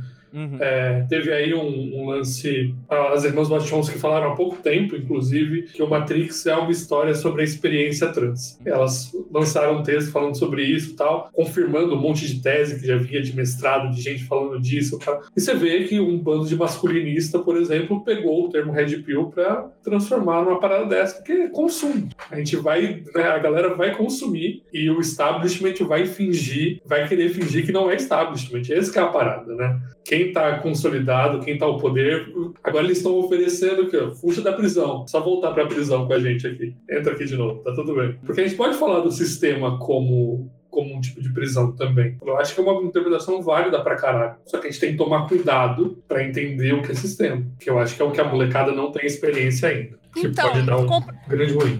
Complementando aí o que o Gabriel falou, o que acontece é o seguinte: uma coisa cai no gosto público, você acaba cooptando o significado raso daquilo. É o significado imediato do que significa a Red Pill, o que significa a Matrix, é o significado no nível Pires. Essa- essas pessoas, no máximo, devem ter ouvido falar, porque se falou muito, da ideia da caverna de Platão e nem entenderam aquela merda direito. Então você acaba cooptando alguns símbolos daquilo e acaba ressignificando, tá? Isso acontece com inúmeras coisas. Você faz isso com a língua, você faz isso com símbolos, você faz isso com obras, tudo é revisitado de tempos em tempos. A ideia de que agora uma pessoa que for ler o Black Iron Prison vai ter essa impressão que, que você tem, porque a Zygarde do momento é você pensar naquilo como um nível conspiratório, muito mais por uma questão assim, tipo assim, olha, tô, vamos lá, vamos voltar. Modernidade líquida, tudo é por sua culpa se você não está bem Perdeu. Perdi, perdi. Se você não está bem, é porque a culpa é sua que você não se esforça direito, meritocracia, você tinha tudo pra fazer os negócios direito. Dá pra interpretar dessa forma, inclusive. Isso. Uma boa. Aí vem uma pessoa e diz assim: não, meu amigo, na verdade, tudo que você tá achando aqui, as, as coisas não estão dando certo, mas é a culpa de outra pessoa. É muito melhor. Você se sente melhor colocando a culpa, a responsabilidade das suas coisas num outrem, numa conspiração, no, nos Illuminates, nos reptilianos, na rainha da Inglaterra, entendeu? Então, você, ti- você tem duas opções modernas agora, que é a tendência e a contratendência. A tendência era, tudo está na sua mão, se você é um merda é porque você quer ser um merda. E o outro é, tipo, por mais que você não queira ser um merda, tem uma pessoa que tá te forçando a ser um merda e que você nem sabia que essa pessoa existe te forçando a ser um merda. Entendeu? Você percebe que estão em pontos muito opostos. Isso é a tendência e a contratendência. É claro que o saudável tá no meio do caminho e da pessoa analisar, tipo, ok, isso daqui não é saudável dizer que é tudo responsabilidade minha, porque vivemos em sociedades, a sociedade não surgiu ontem, tem todo o histórico cultural que minorias do teu gênero, da tua classe social, da cor da tua pele, tudo isso não deixa ser a folha em branco que todo mundo diz que você é. Do mesmo jeito que se você disser assim, nada disso é minha responsabilidade, por mais que eu trabalhe, tente e consiga fazer, eu não vou conseguir nada porque tem aquele grupo Illuminati ali por trás que não vai me deixar fazer, me deixa numa situação confortável também. Os, os dois são uma Black Arrow Prison. Se você engole esses dois pontos de vista sem pensar ou sem inquirir, pensar por si mesmo, os dois são uma Black Arrow Prison. O cara tá falando assim: ah, é, olha, essa prisão aqui que te deram, você não gosta dela, mas eu tenho uma outra super customizada que é muito legal, mas pra você. As paredes são roxas, Tem em vez de pretas. e visita íntima. Isso. É melhor já. Então, cara, a pergunta é: você quer escolher a sua prisão? Você quer sair da prisão? Ou você quer ter apenas consciência de que é uma prisão? É, eu- eu entendo o que você falou, Andrei, sobre essa sensação bizarra e, e a ideia de que, que o Anon e o cacete possam ter cooptado esse discurso, mas eu acho que o, o texto em si não tem culpa nenhuma disso, muito pelo contrário, porque na verdade ele fala em vários aspectos coisas que vão totalmente contra essas conspirações. Primeiro, identifiquei aqui quatro pontos que são: primeiro, ele fala expressamente que não existe uma conspiração. Segundo, ele fala que não faz diferença esquerda ou direita e, e que política não faz sentido. Faz o seu corre, viva a sua vida com plenitude, não se importe com o coletivo. Então não faz sentido dizer que, que existe uma parada nesse sentido. Outro ponto é, ele fala expressamente não acredite nos outros. E ele também fala expressamente não bote o seu cu na reta tentando convencer os outros de alguma coisa. Então isso vai totalmente contra qualquer coisa que, que a galera da extrema direita faça. Tal. Cooptar discurso, pô, eu posso cooptar a receita da Palmirinha e, e transformar isso num, num manifesto radical, dizer que, que na verdade a farinha significa a união das massas e o caralho. Eu posso dizer o que eu quiser, mas isso é obviamente uma deturpação, sacou? Eu vou deixar um disclaimer aqui e depois vocês decidem se vocês querem deixar isso na gravação final ou não, tá? É, a Jota, a Nanda, todo mundo. E vo- todo mundo que tá aqui na mesa, obviamente, porque eu acho que é um papo meio perigoso. Eu peguei o dia de hoje pra estudar pauta tal. E aí a beleza do hiperlink, né? Você vai andando, você vai clicando, você vai clicando, você vai clicando, você vai clicando. E aí, quando eu vi, eu tava num lugar que eu falei, eu acho que eu achei a minha própria Black Iron Prison pra esse assunto. Porque eu cheguei num site onde uma pessoa estava dizendo com todas as letras que o coronavírus parte da Black Iron Prison, que isso não existe porra nenhuma, que você pode sair na rua sem máscara e você não precisa tomar vacina, biriri, biriri, biriri. Aí eu fiz assim, talvez eu tenha tropeçado na minha Black Iron Prison neste assunto da Black Iron Prison, porque eu falei, não, agora... aí eu fechei.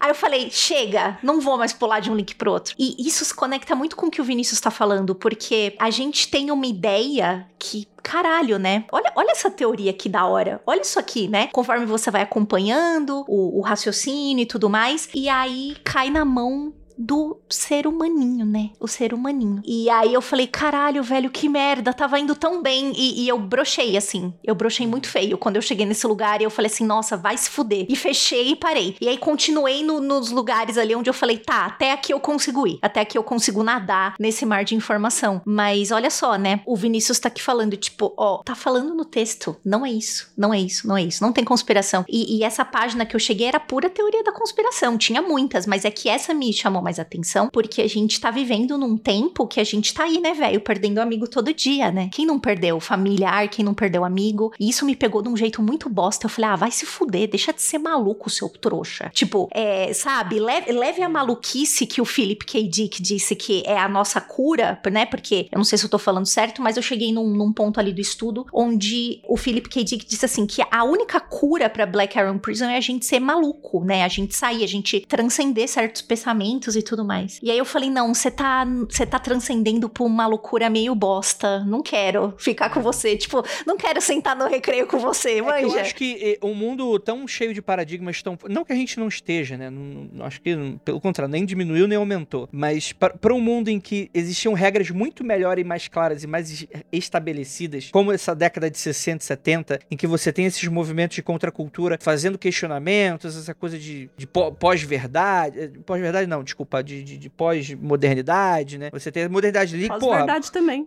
É, exato. É Aquelas verdades que tu precisa falar, porra, a, é, a mulher não precisa ficar na beira do fogão pra ser feliz, ela não precisa ser esse o core da família, né? Ah, você não você pode ter prazeres de outra forma, né? Você, então, tipo assim, é, é- é- parecia talvez muito interessante você olhar dessa maneira. O problema seja é que talvez 40, 50 anos depois, a gente tem um cap no Twitter inventando o Estado de novo, falando, tipo assim, e se o, e se o, e se o governo gerenciasse o crowdfunding pra comprar vacina? Inventou imposto, filho da puta. O cara, tipo, o cara quer ser liberto, não, não quer estudar um, um segundo também. Então, Dede, colando nisso aí, ó. vou- vou- gente, pega na minha mão, hein? Vamos lá.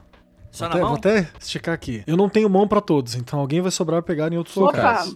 Então vamos lá. Junto comigo. Vai. Prepara. Posso, posso pegar na bandinha direita? Você pode. Na bandinha, assim, direita? Pode? Pode. Pode. Obrigada. Tem que fazer, um, fazer conchinha com a mão, assim.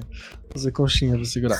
Então, porque tem uma, uma parada que é assim, pra começar, vamos lá. Isso que o Andrei falou já começa muito bacana. Que ele fala que você tem a galera dando a volta, né? E nessa ânsia pelo rolê todo, de querer descobrir e tal, vai lá e o ANCAP cria o imposto. Né? Então, parabéns. Né? Ou outro, que ANCAP, que vem e fala: não, porque se cada um que cuidar da sua própria cidade, ter a sua milícia, parabéns, você criou o feudalismo. Né? Então é, é- é incrível, assim, é uma habilidade fenomenal, incrível. Acho muito legal a postura do ANCAP médio adolescente de querer investigar o mundo. Isso dentro de uma sala de aula é fantástico. Dentro do Twitter é uma merda. Mas tudo bem. Direito aí da molecada falar a bosta que quiser. Tá, tá liberado, tá tudo certo. Mas o que, que eu quero pegar na mão? Eu quero que pegar na, na- na mão. Vocês peguem na minha mão aqui junto pra gente pensar o seguinte. Existem alguns pensamentos que são muito bacanas. Voltando para aquele rolê chinês lá, tem uma fala zen também, que é uma reflexão que é assim: tempos difíceis criam crianças fortes, que vão criar tempos melhores, que tempos melhores vão criar crianças fracas, que vão criar tempos piores, que vão criar tempos que vão criar crianças fortes e, e por aí vai. Não tô dizendo que um é forte ou que um é fraco, tô dizendo que existe um conceito de ciclicidade que tá sendo trabalhado ali. Que isso é mega novidade Pensando pra gente que tá aqui. Doguinho, doguinho fraquinho, doguinho É, forte. dog fraquinho, esse mesmo, esse mesmo. E, e- e eu tô falando que tem um, um rolê de ciclicidade. Então, por que que o Zen é tão mais simples para você compreender se você tá nessas tipo de culturas? Porque você tem um rolê de entender que, é uma que, que existe uma coisa cíclica e que sair do cíclico é complicado, né? E sair do cíclico precisa de uma, uma, uma força específica. A gente não tem isso tradicionalmente. A gente começa num lugar, vai ter o meio vai ter o apocalipse que é o fim. Entendeu? Então, existe uma ânsia por estar tá certo no fim, diferente do conceito de ciclicidade, que é só sair desse samsara, só sair dessa, dessa roda. Então, aí já tem um, um rolê que é complicado pra gente entender. Continuando, sempre tem uma resposta fácil e errada para tudo na vida. O que que essa galera que, que muita gente entendeu? Que dá para mim fazer essa resposta fácil, ter um tom de mistério para parecer menos errada. Olha aí, o Vinícius tá mostrando a, o texto fala exatamente sobre isso dentro do Black Iron Prison, praticamente. Então, essa que é a parada. E o que que acontece? Como tem essa resposta simples e errada, quando você traveste ela, talvez não seja a melhor palavra essa, quando você veste ela de uma forma para ela parecer mística, para ela parecer oculta, para ela parecer algo, um segredo de poucos que está sendo divulgado pelo WhatsApp só. Mas é um segredo para poucos, né? Você recebeu pela sua tia, mas é só fechadaço. Segredo absoluto isso. Mas tudo bem. Quando você faz isso, você tá simplificando, mas você tá dando aquele tom de complexidade que agrada muita gente e que eu não preciso pensar para ter, ter essa estrutura. Chegamos até aqui. Por que, que eu tô falando isso? Porque entender esse tipo de conceito, entender o mundo, ele é muito complicado. Eu tenho uma impressão de que o Black Iron Prison, ele é um texto para falar assim pra galera, pra, pra, pra pessoa média, porque essa, essa, porra é um panfleto. Vamos lembrar que essa porra é um panfleto. Isso aí você andava na, na faculdade e achava essa merda. É para fazer, é para fazer 20 cópias na Xerox e entregar para as pessoas. Exato. A ideia do Black Iron Prison, ela é implantar uma semente da dúvida, né, nesse processo e te ensinar um caminho não seguro, mas razoavelmente estável para você seguir o teu, para você entender o teu e ir embora. E isso foi muito utilizado. O problema é que Black Iron Prison não, não previu a internet. Você, sacou? Essa foi a questão. o que, que a internet faz? Na Ela... verdade, previu, Keller.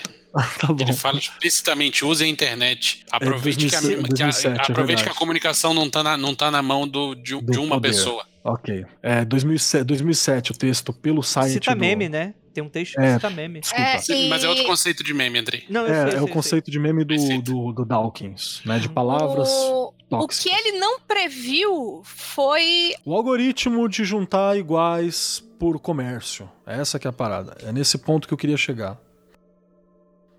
É, eu falei de maneira burra, desculpa, acontece com frequência. E aí o que acontece? Você, ele não previu esse rolê das bolhas, que é um comportamento que vai juntar a galera por coisas que não é o que a galera quer se juntar. Você sacou? Eu vou juntar por tendência. Então tá na mão de alguém já essa a própria internet. Essa é a parada. E aí que por que, que eu tô chegando nesse ponto? Porque o que acontece? Quando você tem essa resposta fácil para algumas coisas e você tem esses grupos que se retroalimentam, aí pronto. Porque o Black Iron Prison, ele fala para você duvidar, por exemplo, tudo isso, que é para você ter um caminho seguro pro cara médio, pro, pro redneck médio que pegasse aquele texto, que foi criado num lugar, nos Estados Unidos especificamente, para você caminhar. Essa é uma das paradas. E vamos lembrar que isso dá para você estudar, claro, mas para estudar você tem que pelo menos saber o lastro histórico de onde você tá, para você não criar de novo o, o Estado, para você não criar de novo, ser tão genial, tão inovador, tão disruptivo que você chegou na Idade Média, né? Criando o, o feudo. Para que isso não aconteça, tem que ter um, um certo estudo. E o próprio Philip K. Dick, o Filipinto, ele é uma criatura confusa. Ele é a porra do escritor, irmão. Ele é um escritor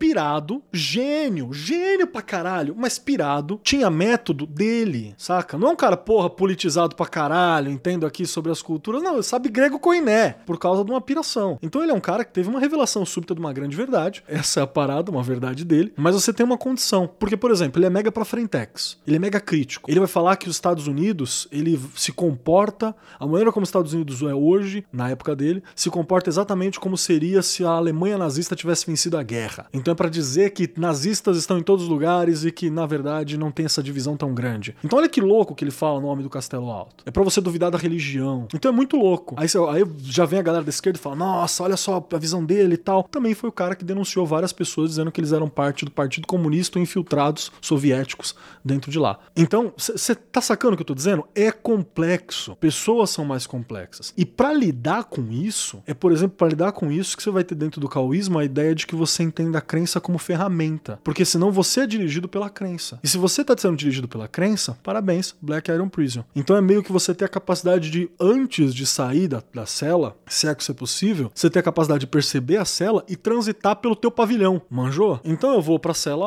A, vou pra cela B, vou pra cela D, saio da cela D e vou pra cela C. Numa hora dessa, todo aquele pavilhão é minha área de andamento, percebi que eu tô num pavilhão. Será que eu consigo alcançar o outro pavilhão? Será que eu consigo chegar na enfermaria? Será que eu consigo chegar ali do lado? E quem sabe um dia eu saio disso que é o rolê de camada que a Ju tava puxando. E aí tem só mais uma crítica final aqui pra acabar meu TED Talks, que eu acho que é importante pra gente falar, que é dizer assim, esse rolê de culpabilizar o indivíduo que vocês falaram, é muito importante. Porque a gente vai começar cada vez mais, tá numa crise fodida, e vai cada vez mais, não, é que você não vende brigadeiro, você entendeu? Porque você não vende brigadeiro pra ficar milionário, saca? Vai começar isso cada vez mais. E, e- ou então que a culpa é de um todo amorfo, que é do PT, claro. O PT tá 15 anos longe do poder, a culpa é do PT, que tá, estragou tanto que é 15 anos de estrago. Muito me admira que ninguém tá culpando Portugal, inclusive, nesse rolê Eu todo. culpo Portugal. Eu acho que você tá certo. Eu devolvo a universidade e me traz o ouro. Também Então- culpo Portugal.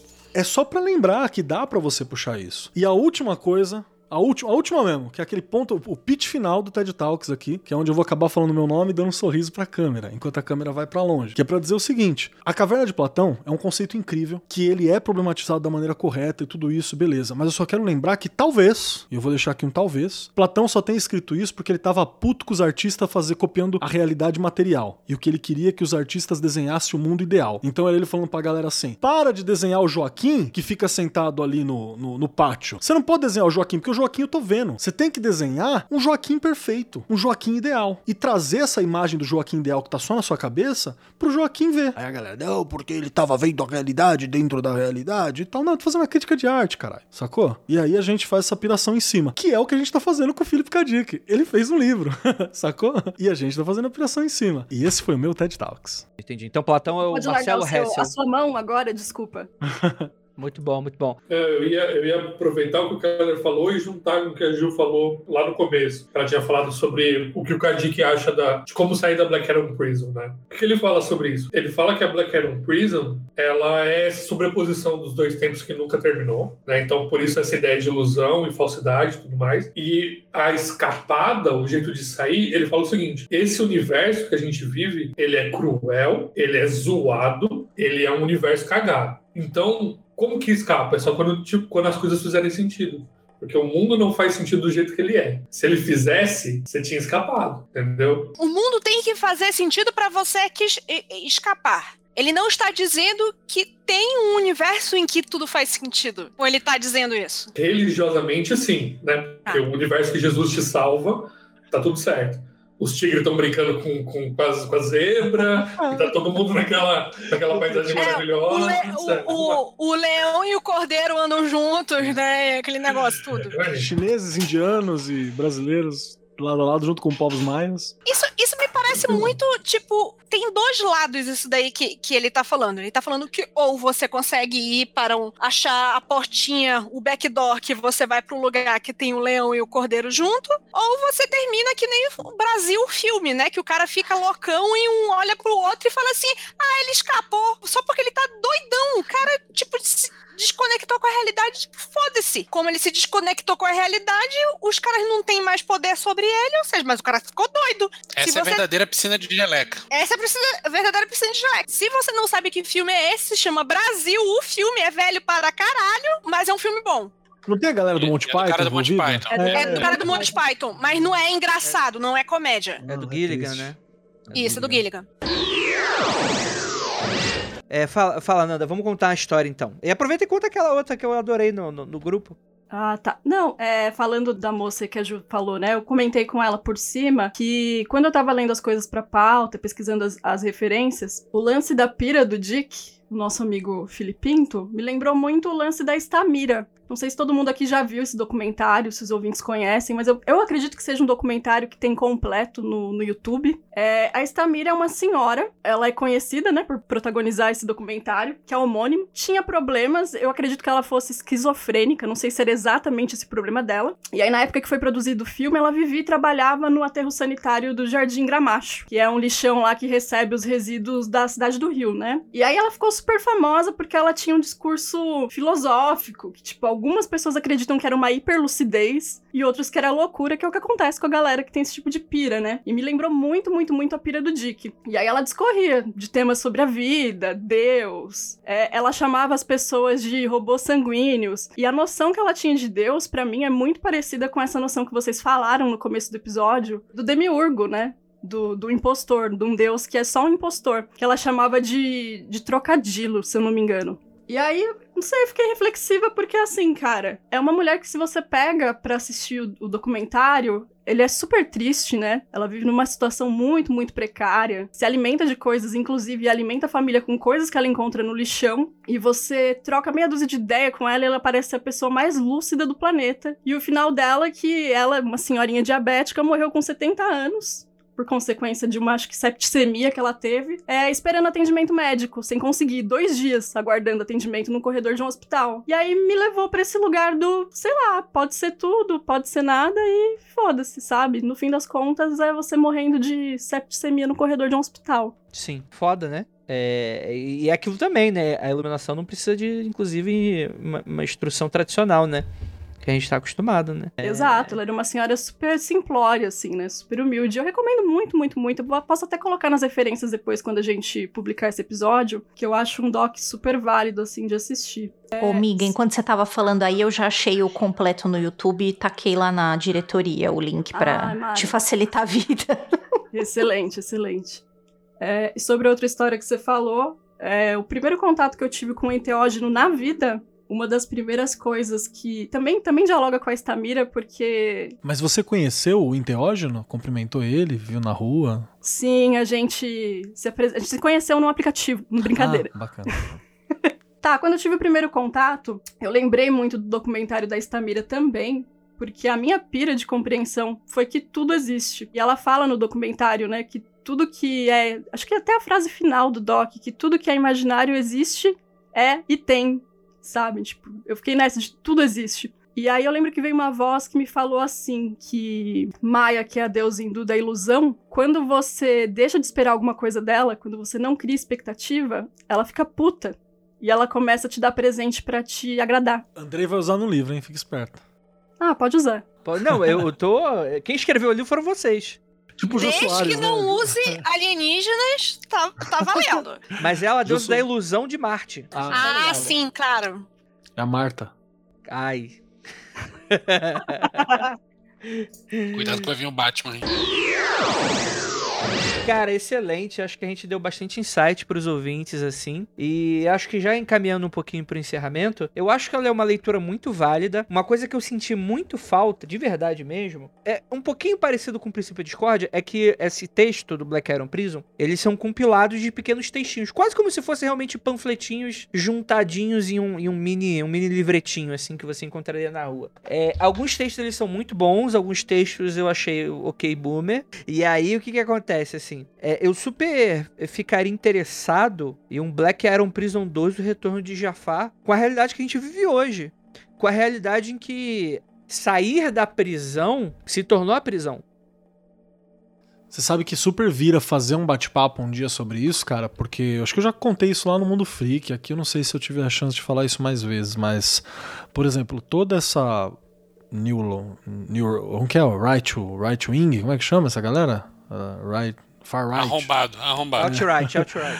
É, outright, pau no cu arrombado, essas porra toda aí. Toda essa galera, mano, ele, eles se alimentam do que foi produzido pela galera anarquista. Do, do que foi produzido pelo. Pela... E, gente, só pra lembrar, anarquismo é extrema esquerda, tá? Não é a esquerda partidária, não é a esquerda centralizada e tal, mas tá na, na área esquerda, pra lembrar ao, ao geral aí. É isso, ele nasce lá, tá bom? Esse é ah, a tua. É o teu Black Arrow preso, achando isso. É, não, só pra lembrar, não, eu tô falando história, caralho. O cara quiser negar fato também, aí você já chegou naquele Black Arrow Prison que eu não tenho como discutir. Que a galera que olha e fala assim, mas será que a Lusa tá aqui? Será que a parede está aqui? A gravidade falei, existe? É, dá Deixa uma cabeçada nela aí e me diz, irmão. Exatamente. Então, é foda. Tô, você sacou? Chega, chega num ponto que a gente tá discutindo materialidade da coisa, e aí eu, ou eu preciso ter, ter conhecido o amigo enteógeno para acompanhar, né? Ou não, não, não, rola. Mas assim, para lembrar que foi tudo puxado desse, dessa galera mesmo, até o formato, né? Tem nas indicações eu vou propor um, um livro também pra galera ver que tá um pouquinho mais atualizado que isso e tá ligado com os movimentos anarquistas também, que inclusive tem nesse livro o um fragmento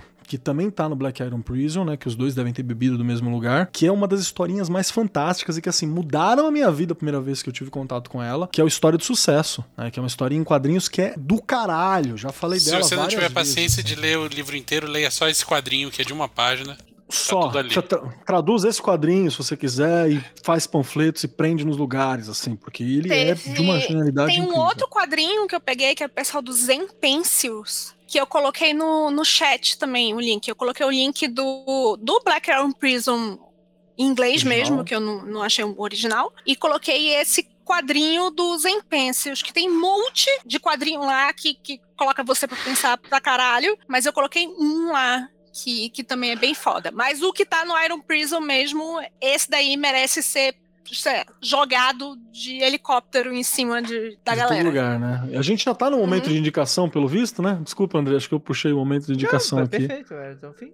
de- desoficialmente. Também queria indicar pra galera uma outra parada, cara. Vou, vou indicar só duas coisas, depois a gente tem que lembrar as coisas que foi citadas, assim. Três coisas. Vou indicar o Invisíveis. O Invisíveis do, do, do Graham Morrison, ele é uma versão do Vales, assim. Tem momentos... Não, de verdade. Tem momentos que é muito. Por exemplo, o Vesica Pixel, o Ve- Vesica Pixis, né, que é o, o peixinho. O peixinho Batista lá. O peixinho, quando ele aparece, tem um momento em que ele aparece que a explicação é praticamente a mesma do Vales. Falar que é duas realidades se sobrepondo e a gente surge no meio, saca? É, é muito doido. É bem legal, você acha aí, a Panini já produziu inteiro. Eu acho que eu tô, eu tô sem os números que eu emprestei, não voltaram, preciso até dar uma olhada nisso. Quero indicar um- uma, uma série que foi uma ouvinte que me indicou no Instagram, foi a Lua que me indicou, que é o Electric Dreams. Tem na, no Prime, que é baseado nas, no- no- nos textos do, do Filipinto. E é, e é isso, cara. A- como a gente escolhe a realidade que vive, como, né?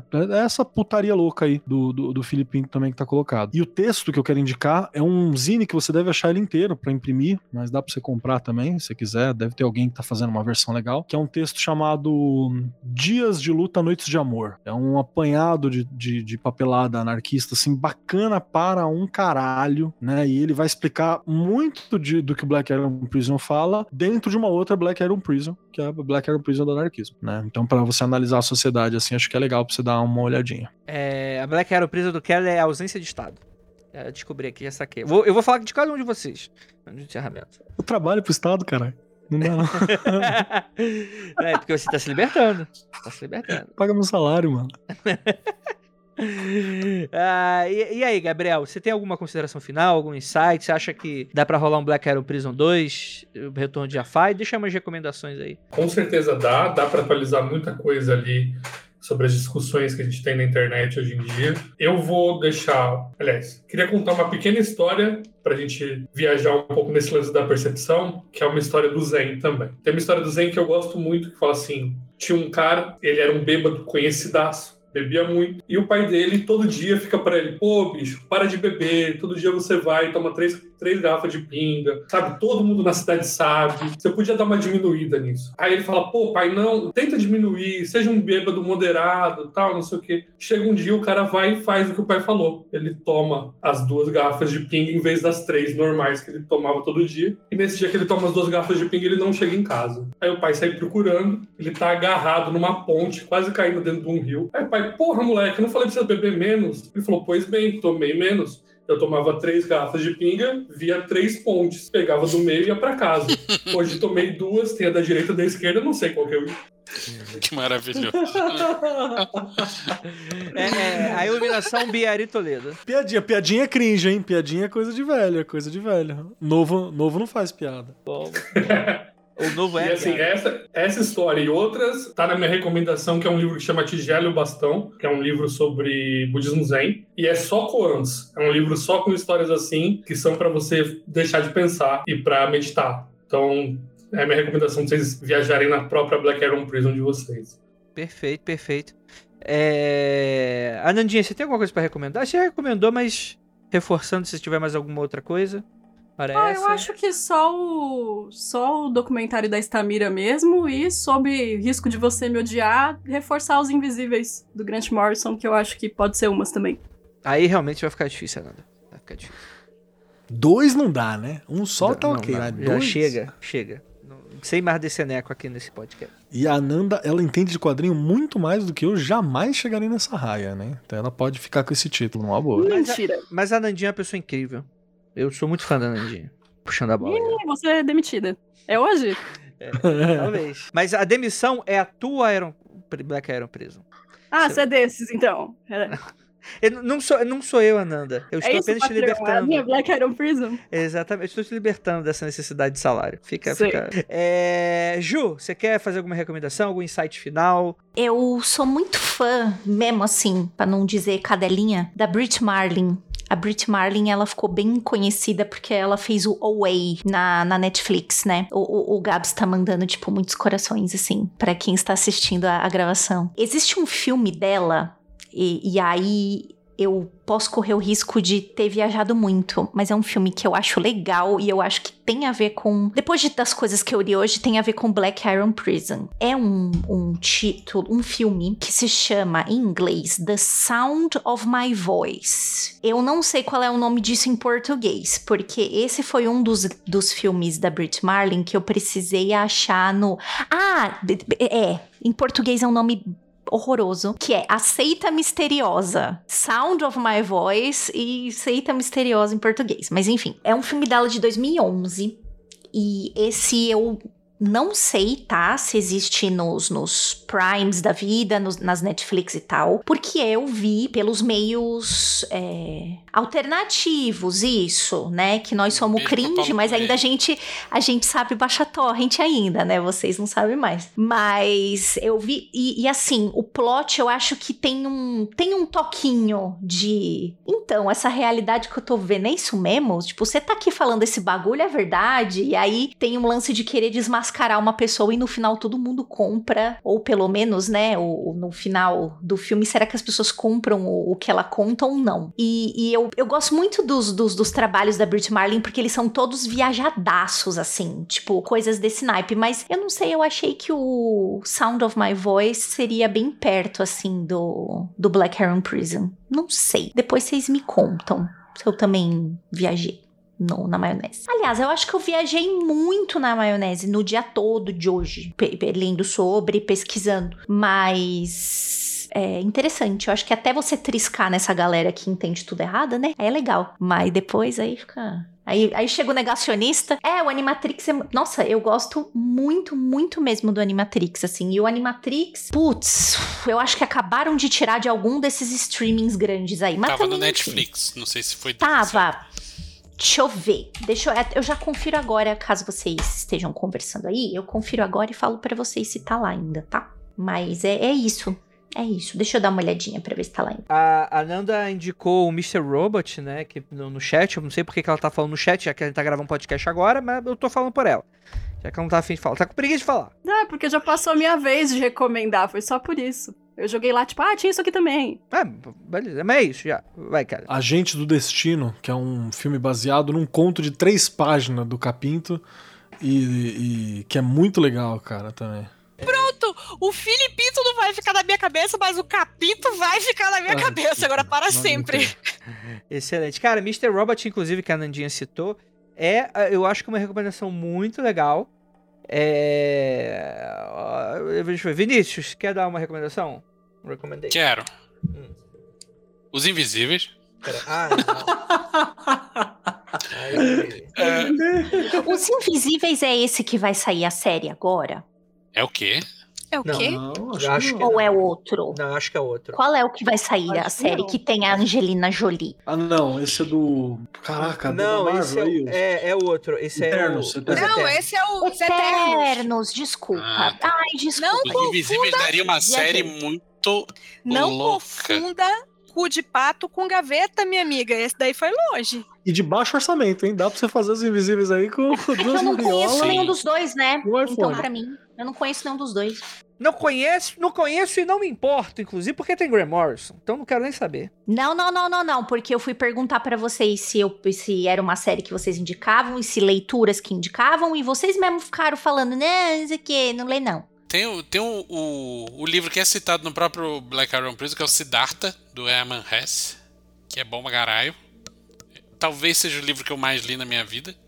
Porque sempre que eu vou visitar meu pai, eu leio ele de novo, porque em cada prateleira da casa tem uma, tem uma edição diferente. E gosta mesmo, né?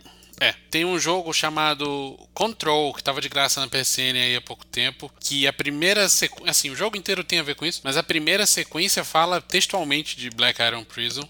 É uma sequenciazinha de cinemático. Eu até mandei o link pra Nanda, se ela puder depois botar no, no episódio lá depois. Tem lá um, um videozinho, se você não tiver afim de jogar o jogo, você pelo menos assiste o videozinho e fala, carai, cuzão. E é isso aí. E eu acho que eu acho que a gente devia fazer um episódio só sobre iluminação pela Discord. Alguém vai, se vai indicar o Vales? Porque, tipo assim, a gente. Ah, é- Era o que eu, tava- que eu ia fazer. Eu ia dizer justamente Tem em isso. português essa porra? Tem em português sim, tem uma, Então tá uma versão muito boa em português, por sinal. Então, eu recomendo todos os, os livros do K. Dick. O Vale está dentro mais do tema, óbvio. Mas eu- eu- o Capinto aí, ele é um autor de ficção científica muito bom. Se alguém quiser saber um pouquinho, de forma rápida, um pouquinho sobre o Filipinto mesmo, o Philip K. Dick, tem um- uns vídeos do Extra Credits, que se chama Extra Sci-Fi, que fala sobre autores de ficção científica. É super bonitinho, é uma animação. Tem um episódio sobre o K. Dick. E ele explica, tipo, por que ele ficava nessa pira de ficar duvidando da realidade. Tem a ver com o fato dele. Cara, é, é uma coisa maluca do tipo: o irmão dele morreu e enterraram. o- Na, na cova tá o nome dele, não o nome do irmão, tá? O cara teve uns traumas meio bizarro. E também fala dessa parte aí do momento de iluminação à base de dentista que ele teve. Recomendo o filme velho, vamos lá. Além do Anim- Animatrix e, e, e a 13 Andar e, e o Matrix, tem o Brasil Filme. É um filme velho, mas é um filme bom, mas ele é meio depressão, tá? Pelo menos eu fico muito deprê com ele. É, acho que é isso. E os Invisíveis também eu acho uma coisa super legal que vocês deveriam ler. Tá bom. Eu vou lembrar disso que vocês estão fazendo aí agora. É. Acho que é isso. É, Gabriel, onde é que o pessoal te encontra e quiser saber mais sobre as coisas que você faz? Não sei se você quer expor aí algum trabalho, alguma coisa. Se vocês quiserem seguir, o, o trabalho que eu faço tá junto com o Kalem. Se vocês seguirem aí o arroba Kalem418, vocês vão me encontrar. Né? Eu tô lá participando com eles do Foco de vez em quando. E também tem o meu Twitter, e que é o parcifal.gabriel, que é uma que eu comento algumas coisas e falo um pouquinho de magia de vez em quando. Eu acho que é isso aí. Eu esqueci de recomendações de, de Kadik que eu devia ter feito, que é tipo, além do Vales, tem a biografia dele que chama Eu Estou Vivo e Vocês Estão Todos Mortos, que é muito divertida Justo. A trilogia que segue o, o Vales, né? Que vão ser três obras, que é a cosmologia deles. Aí vocês podem procurar as três aí. Começa com Flume as Lágrimas de Seu Policial, que é a primeira, e vocês podem encontrar as outras duas. Perfeito, perfeito. E é isso, gente. É, fica aí todas as recomendações. Você não vai mais fazer mais nada da tua vida até o final desse ano. E aquilo, ósculo no bode e praise the sun para todos vocês. Não a bode. Como Só assim, a não cu. bot? Não há bode, do mesmo jeito que não, há- não tem colher, não tem bode. Rapidinho, a Bode, nem Jota. ósculo e nem nada. a- Antes de você encerrar, vou Eu recomendar não o meu quero um livro. mundo que não tenha bode. Eu também Eu não quero eu um mundo que não tenha colher. É muito difícil Esse de é tomar o teu sopa. Black Iron Prison. Eu não Ju. quero um mundo que não tenha ósculo. Ah, olha lá. A Nanda sabe vendo? finalizar as coisas, né? Eu não quero um mundo que não tenha trocadilho. Eu vou recomendar o meu segundo livro, Martelo das Feiticeiras, porque eu inventei o Black Iron Prison antes de saber de que isso existia. Minha editora sabe disso. A cara editora tá miando. Parabéns. É, marromeno, marromeno. É um pouquinho, até tem uma inspiração ali profética. Pode ser uma Blackwood Prison? Não chegou no Iron ainda? Então, faço mesmo. Meu, meu critério quanto ao autor desses livros aí caiu muito, porque agora tudo que eu quero é que não tenha ET. Ah, ó, então eu vou fazer um desafio. Ouvinte, leia todos os dois livros. No- É no final do livro você vai ver a, a Black Arrow Prison do Andrei. E aí você julgue, você fala, Andrei, eu li e não tem nada a ver. Cala a boca, seu maluco. O que você tá falando? Você bebeu? Você tomou foi no dentista, seu arrombado? É, é isso, gente. Deixa eu falar só uma parada. Encerra, encerra, encerra.